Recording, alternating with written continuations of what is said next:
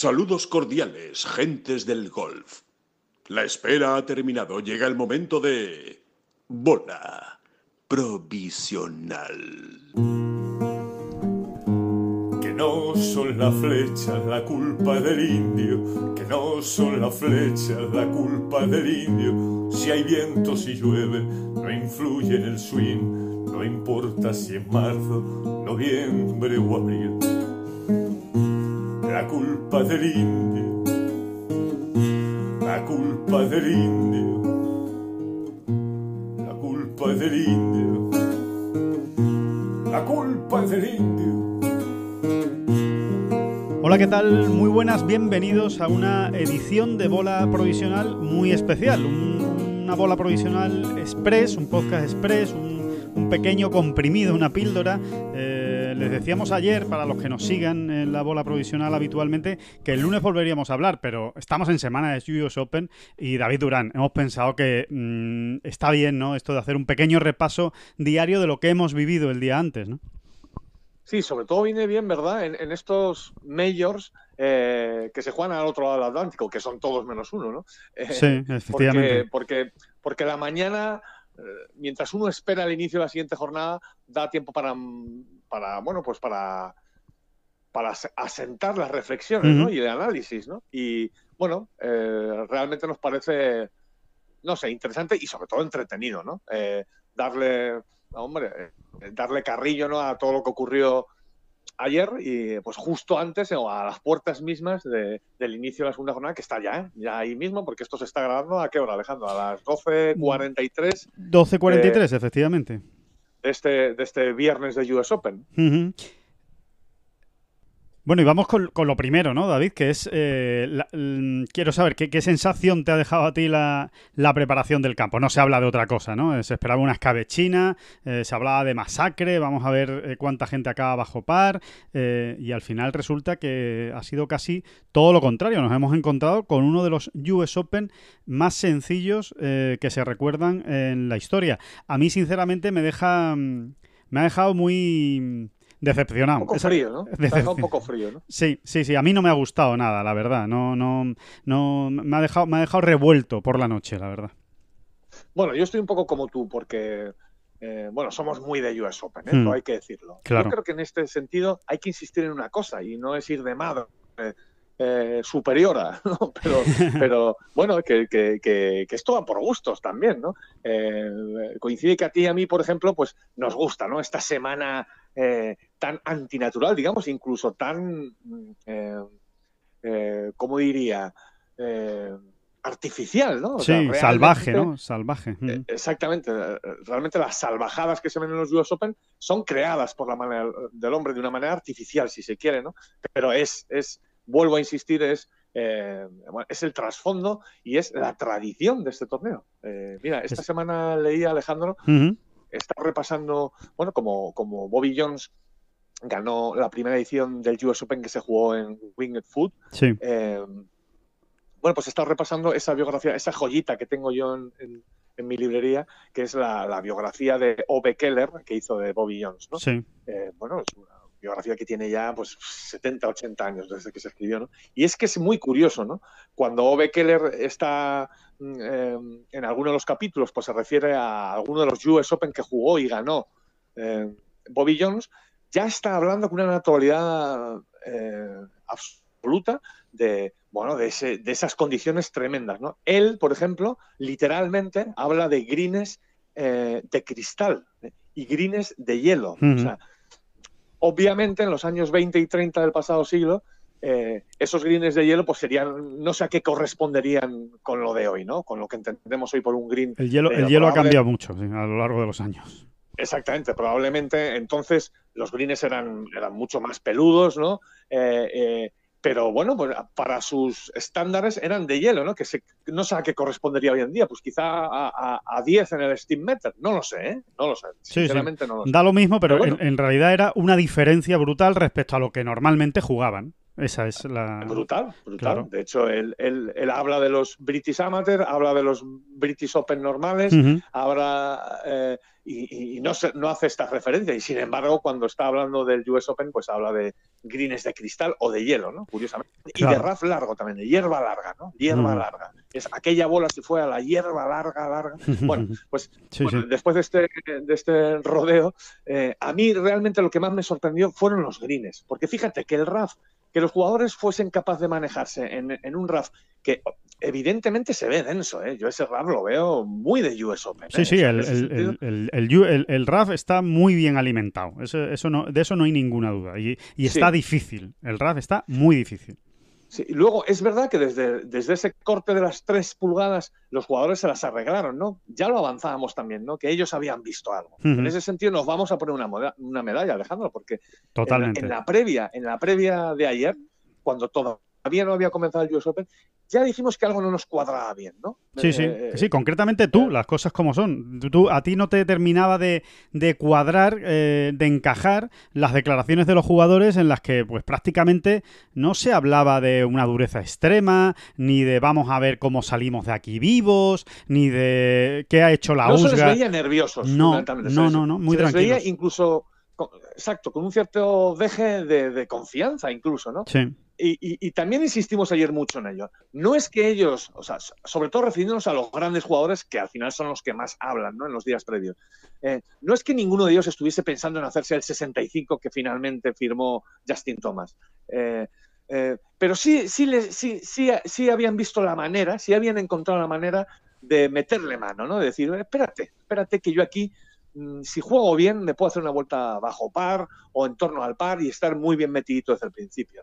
E, eso es lo que ellos estaban viendo. Y, oye, y se ha confirmado realmente. ¿no? Al final, eh, es que eh, hay que saber, hay que leer entre líneas, ¿no? Y, en este sentido los jugadores muchas veces dan muchas pistas a, mí, David, a mí, David, lo que realmente Más, más me ha decepcionado por parte de, la USGA es que eh, todo este escenario que se ha creado, que, que al final ha servido pues para joder, para batir unos, récords de, US Open eh, fácil, por decirlo de alguna manera, ¿no? De resultados bajos en el US Open, eh, al final ha sido creado por la USGA. Entonces, eso es lo que realmente a mí me decepciona, porque si tú al final dices, oye, mira, nos ha caído una tromba de agua el día antes y por más que hemos intentado secar los grineros, oye, pues esto es la madre naturaleza que, que, que se ha liado con los jugadores, les ha dado esta pequeña ventaja, oye, Punto, pelota, se, acabó, no hay problema. No, no, pero es que ha sido la propia USGA la que regando con sus mangueritas los greens son los que han provocado esta, esta situación extraña en, un US Open. Nadie está acostumbrado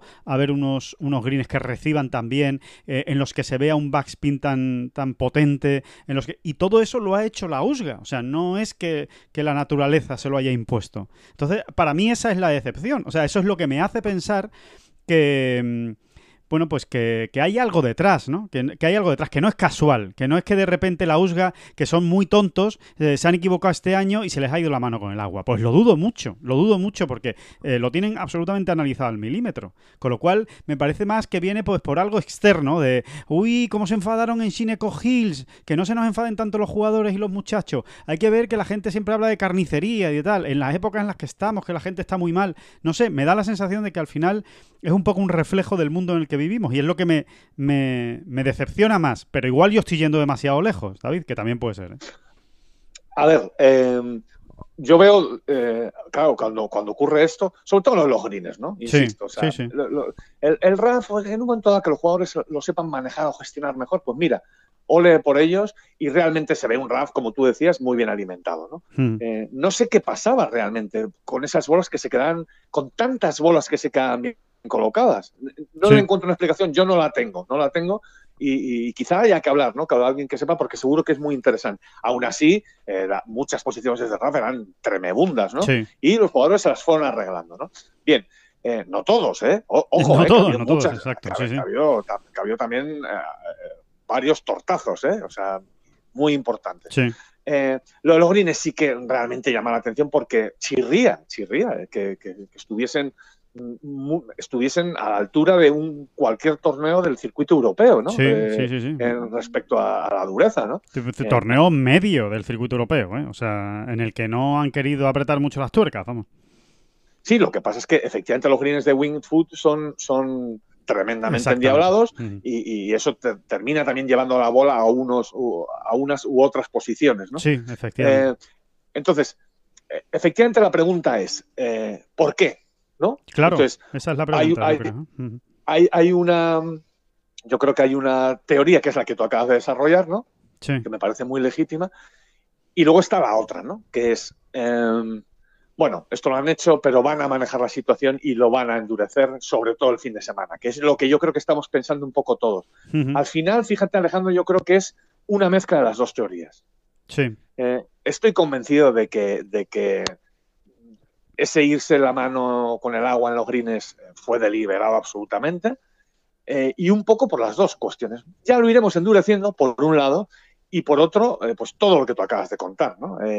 bueno, lo, la época en la que vivimos, los tiempos que corren, el, lío de Sineco Hill y, bueno, que, que, efectivamente, efectivamente hay cierto ramalazo de preparación de PGA Championships que oiga, oiga, eh, oiga usted, que no está mal, ¿eh? Mm. Los PGA los disfrutamos como, como los que Pero muchísimo, igual, que el Masters, pero tú sabes lo que te vas a esperar en un PGA Championship y sabes lo que te vas a esperar en el Master de Augusta.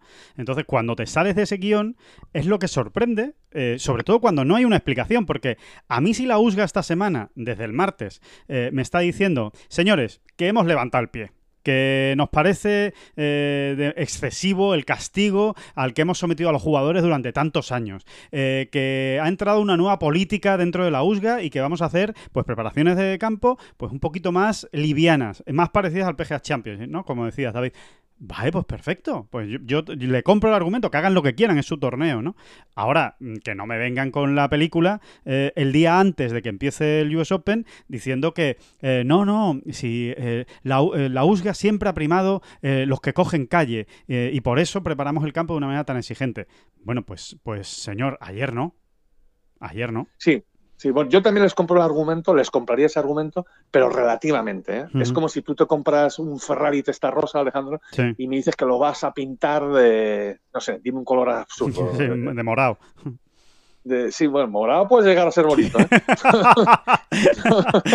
bueno, pues eh, de colorines, del color, yo qué sé, cualquier, cualquier cosa, de cualquier color. Exacto, que lo vas a, no, que lo vas a pintar con lunares de Faraday. Exactamente, ¿eh? sí, sí, sí, sí, sí. Pues yo, claro, yo no me quedaría más remedio que comprarte tu argumento y decir, bueno, haz lo que te dé la gana, Alejandro, es, tu Ferrari, es tu Ferrari.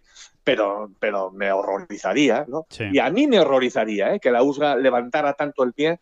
Eh, en su torneo, por, precisamente por eso, porque es, esta es la semana artificial que, todos esperamos, donde realmente se somete, porque esa es una de las, de las, de las claves y una de las tradiciones y una de las de, bueno de, la magia del US Open. De la, magia, y, de, los orígenes del US Open, que era llevar al extremo a los jugadores.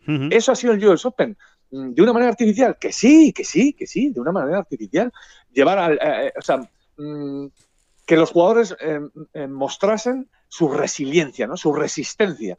Eh, llevara al extremo, e incluso desde su punto de vista emocional y psicológico. Eso era el US Open.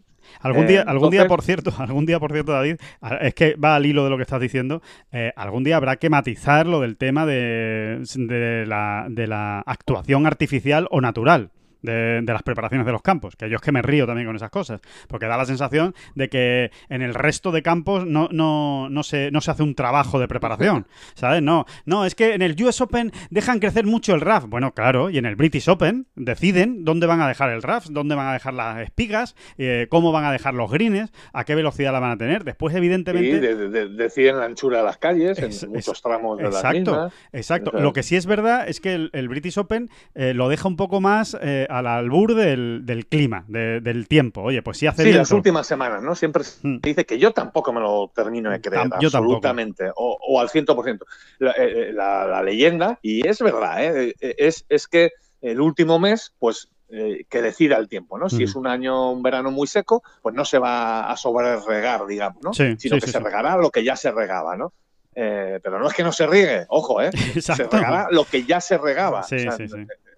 Que, que, que estos temas son importantes matizarlos porque, porque nos encantan, por otro lado, ¿no? Y yo creo que a la gente también. Sí, sí, sí. Eh, sí. que los greens se eh, siguen cortando y los antegreens se siguen cortando y el RAF se sigue cortando a una determinada altura según lo que... O sea, que, que se sigue preparando el campo como quieren tenerlo y como quieren presentarlo. Exactamente. Lo que sí es verdad es que si viene un, un verano muy, muy, muy seco, ¿no? Como el de 2006, ¿no? Cuando ganó Tiger en, en Royal Liverpool. Sí, sí, sí. Pues se regaba lo, eh, se riega lo que ya se regaba, pero no se riega más para compensar pues, pues, toda la sequedad, ¿no? Y efectivamente, pues te acabas encontrando pues con un Royal Liverpool absolutamente pardo, ¿no? Donde las bolas corrían 300 eh, metros con un hierro 2 bien pegado, ¿no? Era una auténtica locura. Sí, sí, sí, exacto.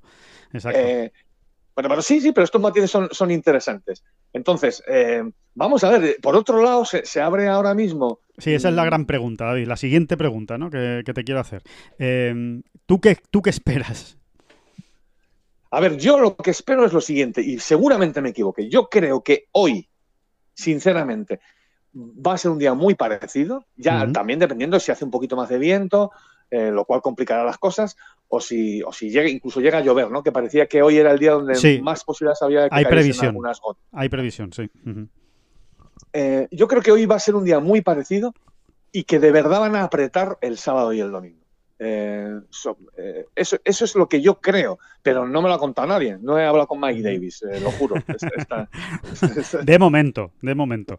De, momento, todos andarán, todos Claro, em, yo no soy tan optimista como tú, y cuando digo optimista es obviamente porque me estoy posicionando en que quiero un US Open mucho más duro de lo que, de lo que hemos visto. Yo, mm, a mí me cuesta creer, sinceramente, que vayan a dar esos 3, 4, 5 o 6 giros de tuerca que, que hacen falta en el, en el campo. Pero mm, hoy estoy convencido de que no. Eh, estoy totalmente de acuerdo contigo. Eh, creo que no van a, no van a cambiar eh, el campo de arriba abajo, teniendo en cuenta que, como tú bien explicabas ayer, oye, hay que tener cierta ecuanimidad ¿no? y sentido de la justicia respecto al quien juega por la mañana y juega por la tarde. Con lo cual, cambiar artificialmente las condiciones de un jueves para un viernes, pues incluso podrías caer en la, en la tentación de ser injusto y de que, y de que se critique. ¿no?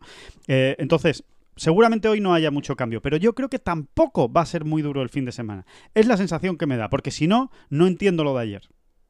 Es que si no, no lo entiendo, porque las previsiones sí hablaban de viento, pero tampoco mucho. O sea, que ya se sabía que el viento pues, iba a ser 10, 15 kilómetros por hora, como mucho, una brisa. 20, 20, 20 sí, pero no mucho más. Entonces, que no es algo que, tú digas, joder, es que a la USGA le ha cogido el toro del, de la meteorología que no se lo esperaba y, les han dejado todos en fuera de juego. O no, es que no, no ha sido una decisión deliberada. Eh, poner el campo de esta manera. Entonces, ahora del, jueves al sábado van a presentar un campo completamente diferente. Si lo hacen, que oiga, que lo pueden hacer y yo de verdad ojalá lo hagan por el espectáculo, por, mi gusto personal, también me parecería muy raro, sinceramente. O sea, vamos a ver, entonces, ¿qué, pasó el jueves? A lo mejor algún día lo explican, ¿no? Lo tendrán que explicar, digo yo, que qué pasó el jueves. Sí, no, no es solo los greens, que es donde más nos hemos fijado todos, sino que hay otras pequeñas pinceladitas ¿no? que llaman la atención.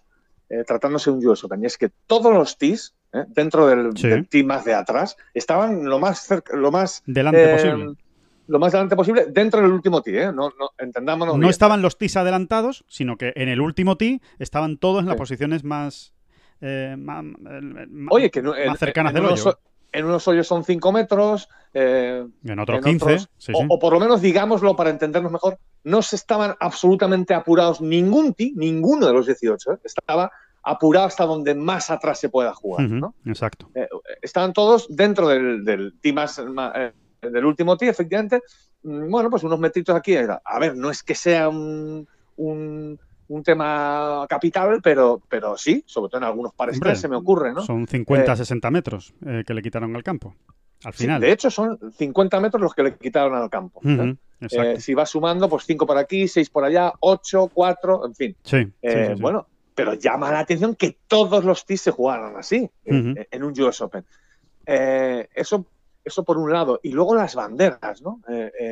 tampoco vimos banderas muchas banderas que llamasen especialmente la atención por su enorme dificultad, ¿no? O sea, no, no, entonces, cuando, cuando en todos esos parámetros eh, el US Open ha levantado un poquito la mano, la verdad es que te quedas un poco asombrado, ¿no? Yo creo que ahí más que en los greens, sí que vamos a ver cambios. Vamos a ver claro. más número de banderas eh, vertiginosas, pues incluso hoy ya, y, y, y no todos los claro. Eh, ganando sus 8, 7, 6, 5 metritos. Es que la, preparación. No, que la preparación de ayer eh, realmente corresponde a la de una organización, en este caso la USGA o quien sea, me da igual, que esperaba un huracán, ¿sabes? De repente, ¿sabes? Dice, no, a ver, es que va, a soplar eh, un viento de 50 kilómetros cruzado. Mira, vamos a intentar, dentro de la dificultad del campo, ponerlo lo más asequible posible, porque si no es que no acaban el, torneo. Eh, pero no, es que no era así. Entonces, mm, bueno, vamos a ver. Yo, yo espero, espero que, creo que, puedes tener toda la razón, David, en eso. Eh, seguramente hoy veremos unas banderas más esquinadas. Bueno, el torneo, como quien dice, esa segunda ronda está, está empezando ya. Así que, eh, bueno, pues eh, ya lo que queda es, disfrutar. no vamos a alargar mucho más este, este podcast. Simplemente, si te parece, a ver, no, yo, analizar... yo creo que es importante referirnos a las declaraciones de Dustin Thomas, ¿no? El líder en solitario que entregó el primer 65 en la historia de un US Open en Winged Foot. Sí y que, bueno, que fue el tío muy, muy claro y, yo diría que muy honesto, ¿no? Dijo que le sorprendió incluso para mal, ¿no? O sea, que, él cree que la USGA se equivocó, ¿no? Exacto, él utiliza esa palabra, ¿no? La, la USGA eh, erró por defecto, en este caso. Eh, pensando en, por exceso de prudencia, ¿no? por decirlo de alguna manera, mm. eh, pero él utiliza la palabra errar, o sea, se ha equivocado en la preparación del, campo, ¿no? Entonces, sí, es muy, es muy significativo, ¿no? Del mismo modo, todo hay que decirlo, David, de que, es muy significativo que tanto Tiger Woods como Phil Mickelson hayan dicho que es la preparación de US Open más perfecta y mejor que se podía hacer. Eh, teniendo en cuenta que han hecho 73 y 79 golpes cada uno, ¿no? O sea que, también les honra ese, ese comentario, aunque no sé si, si también de ahí se puede deducir que quizás son ellos los que más han hecho por cambiar la opinión de la USGA o por suavizar los criterios de la USGA a la hora de preparar, de preparar un campo. Hombre, ellos dos, sin ninguna duda, son los dos jugadores con más peso en el claro, mundial. Claro. Entonces, si ellos te están diciendo que les parece una preparación, es decir, que les parece unos greens perfectamente adecuados para un Green US Open, eh, verdaderamente te quedas un poco parado, ¿no? no, sé, no sé, no, no, termino de verlo. Bueno, mm, a mí me sorprende. curioso. Por otro lado, por otro lado, su enorme honestidad, ¿no? Porque inflaron, sobre todo Mikkelson, y, bueno, y, y, mantienen digamos que mantienen ese acuerdo entre comillas con la USGA, ¿no? Exacto, exacto. Sí, a mí quizá me sorprende casi más en el caso de, Tiger, ¿no? Que siempre ha sido defensor también de, las preparaciones exigentes, ¿no? Por parte del, del US Open y, sobre todo de los greens duros. Eh, Tiger siempre ha sido un gran defensor de los de los greens duros, pero pero no fue el caso ayer. Por eso da que pensar, ¿no? Esa mosca detrás de la oreja de, oye, no habrán sido ellos precisamente los que más han hecho por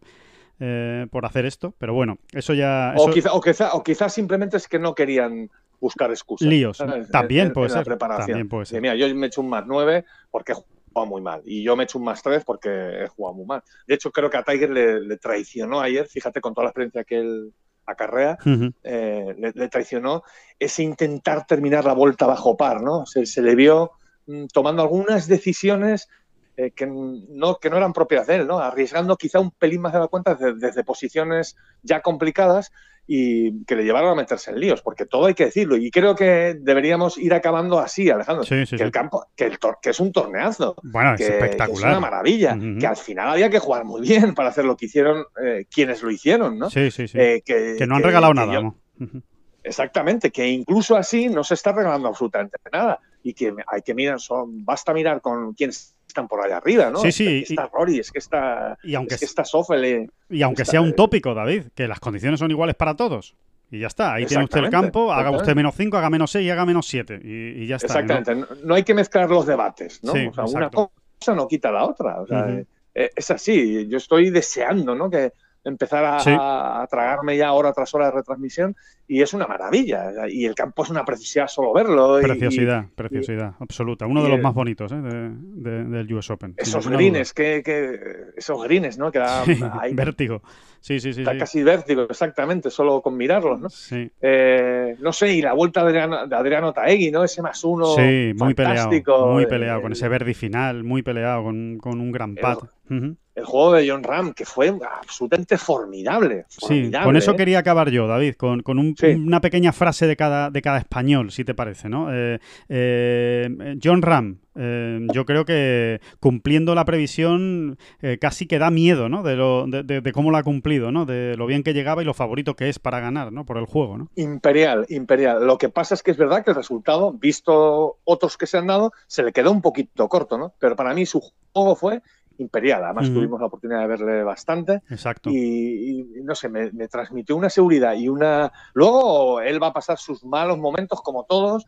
Y, probablemente no consiga mantener pues este nivel tan alto de, excelencia, de, excelencia, porque es que además se le vio siempre eh, en, orden a una estrategia fantástica, la llevó a cabo, cuando había que tirar a centro de green, tiraba a centro de green, es que eh, cuando había que cuando podía apurar un poco más apuraba sí, un eh, plan perfecto un plan perfecto. una maravilla. Sí un plan perfecto de diseño y de ejecución.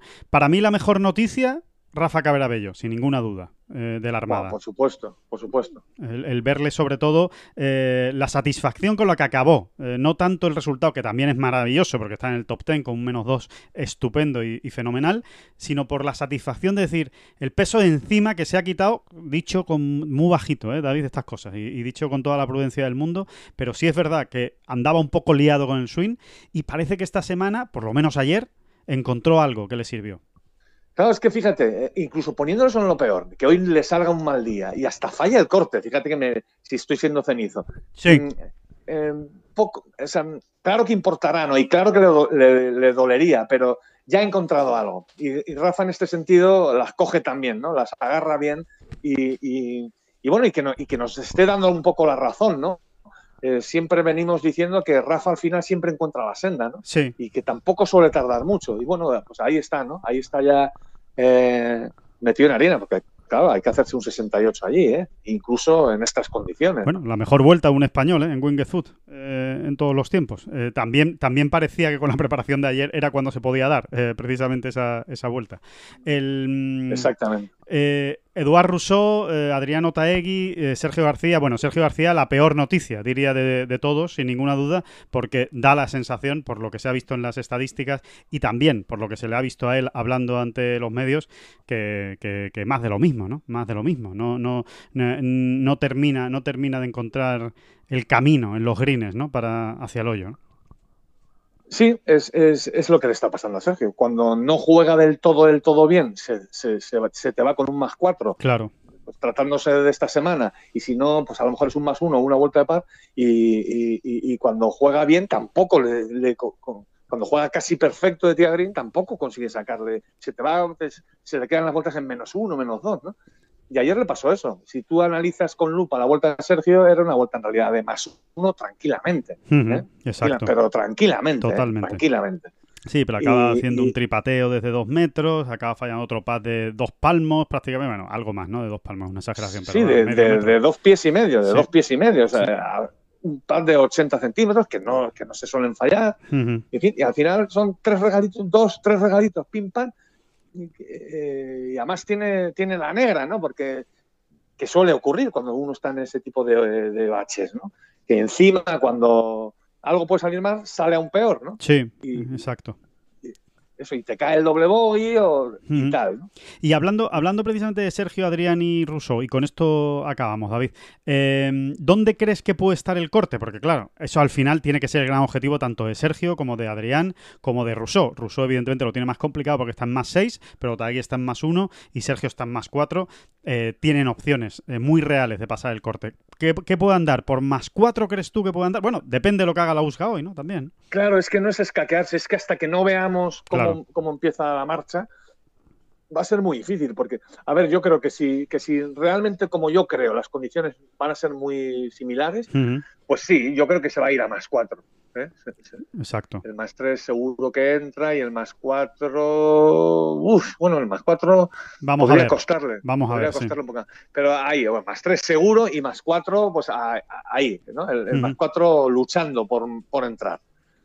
Eh, ese sería en, eso, en, un escenario normal, sí, digamos que parecido al de ayer, ¿no? Parecido al de ayer si realmente aprietan las tuercas, pues ya estamos hablando de otras cosas que es que es muy difícil de... impredecible, efectivamente, impredecible. Porque... De predecir, ¿no? Sí, Pues ya, ya diríamos que el más 4 seguro que entra y vamos a ver qué pasa con el más 5, ¿no? Exacto. Yo creo que de allí no va a pasar. Ocurra, pongan como pongan el campo, eh, de más 6 eh, no va a pasar en ningún caso. De más 5 no va a pasar. O sea, creo que el más 5 podría entrar si realmente aprietan las tuercas. Sí. Eh, pero poco, más. sí, sí, poco más. O sea que que toca, toca hacerlo bien en esta, en esta jornada para todos eh, esos jugadores, sobre todo para Rousseau y para Sergio García para estar en el, en el fin de semana. Eh, bueno, que les dejamos ya. Eh, esta es la píldora del US Open, la vamos a hacer todos los días para que también tengan este contacto vía podcast con los análisis de David Durán y del que les habla.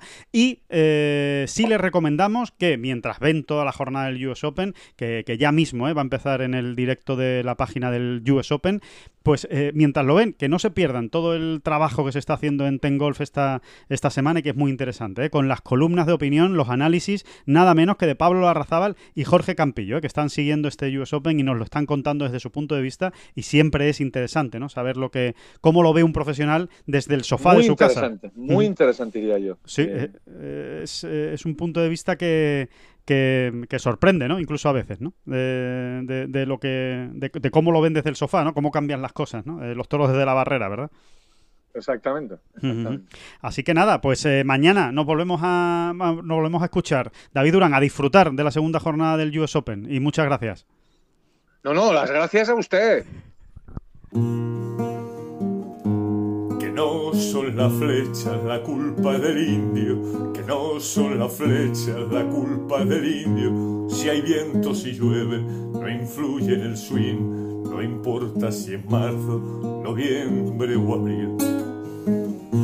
La culpa del indio, la culpa del indio, la culpa del indio, la culpa del indio.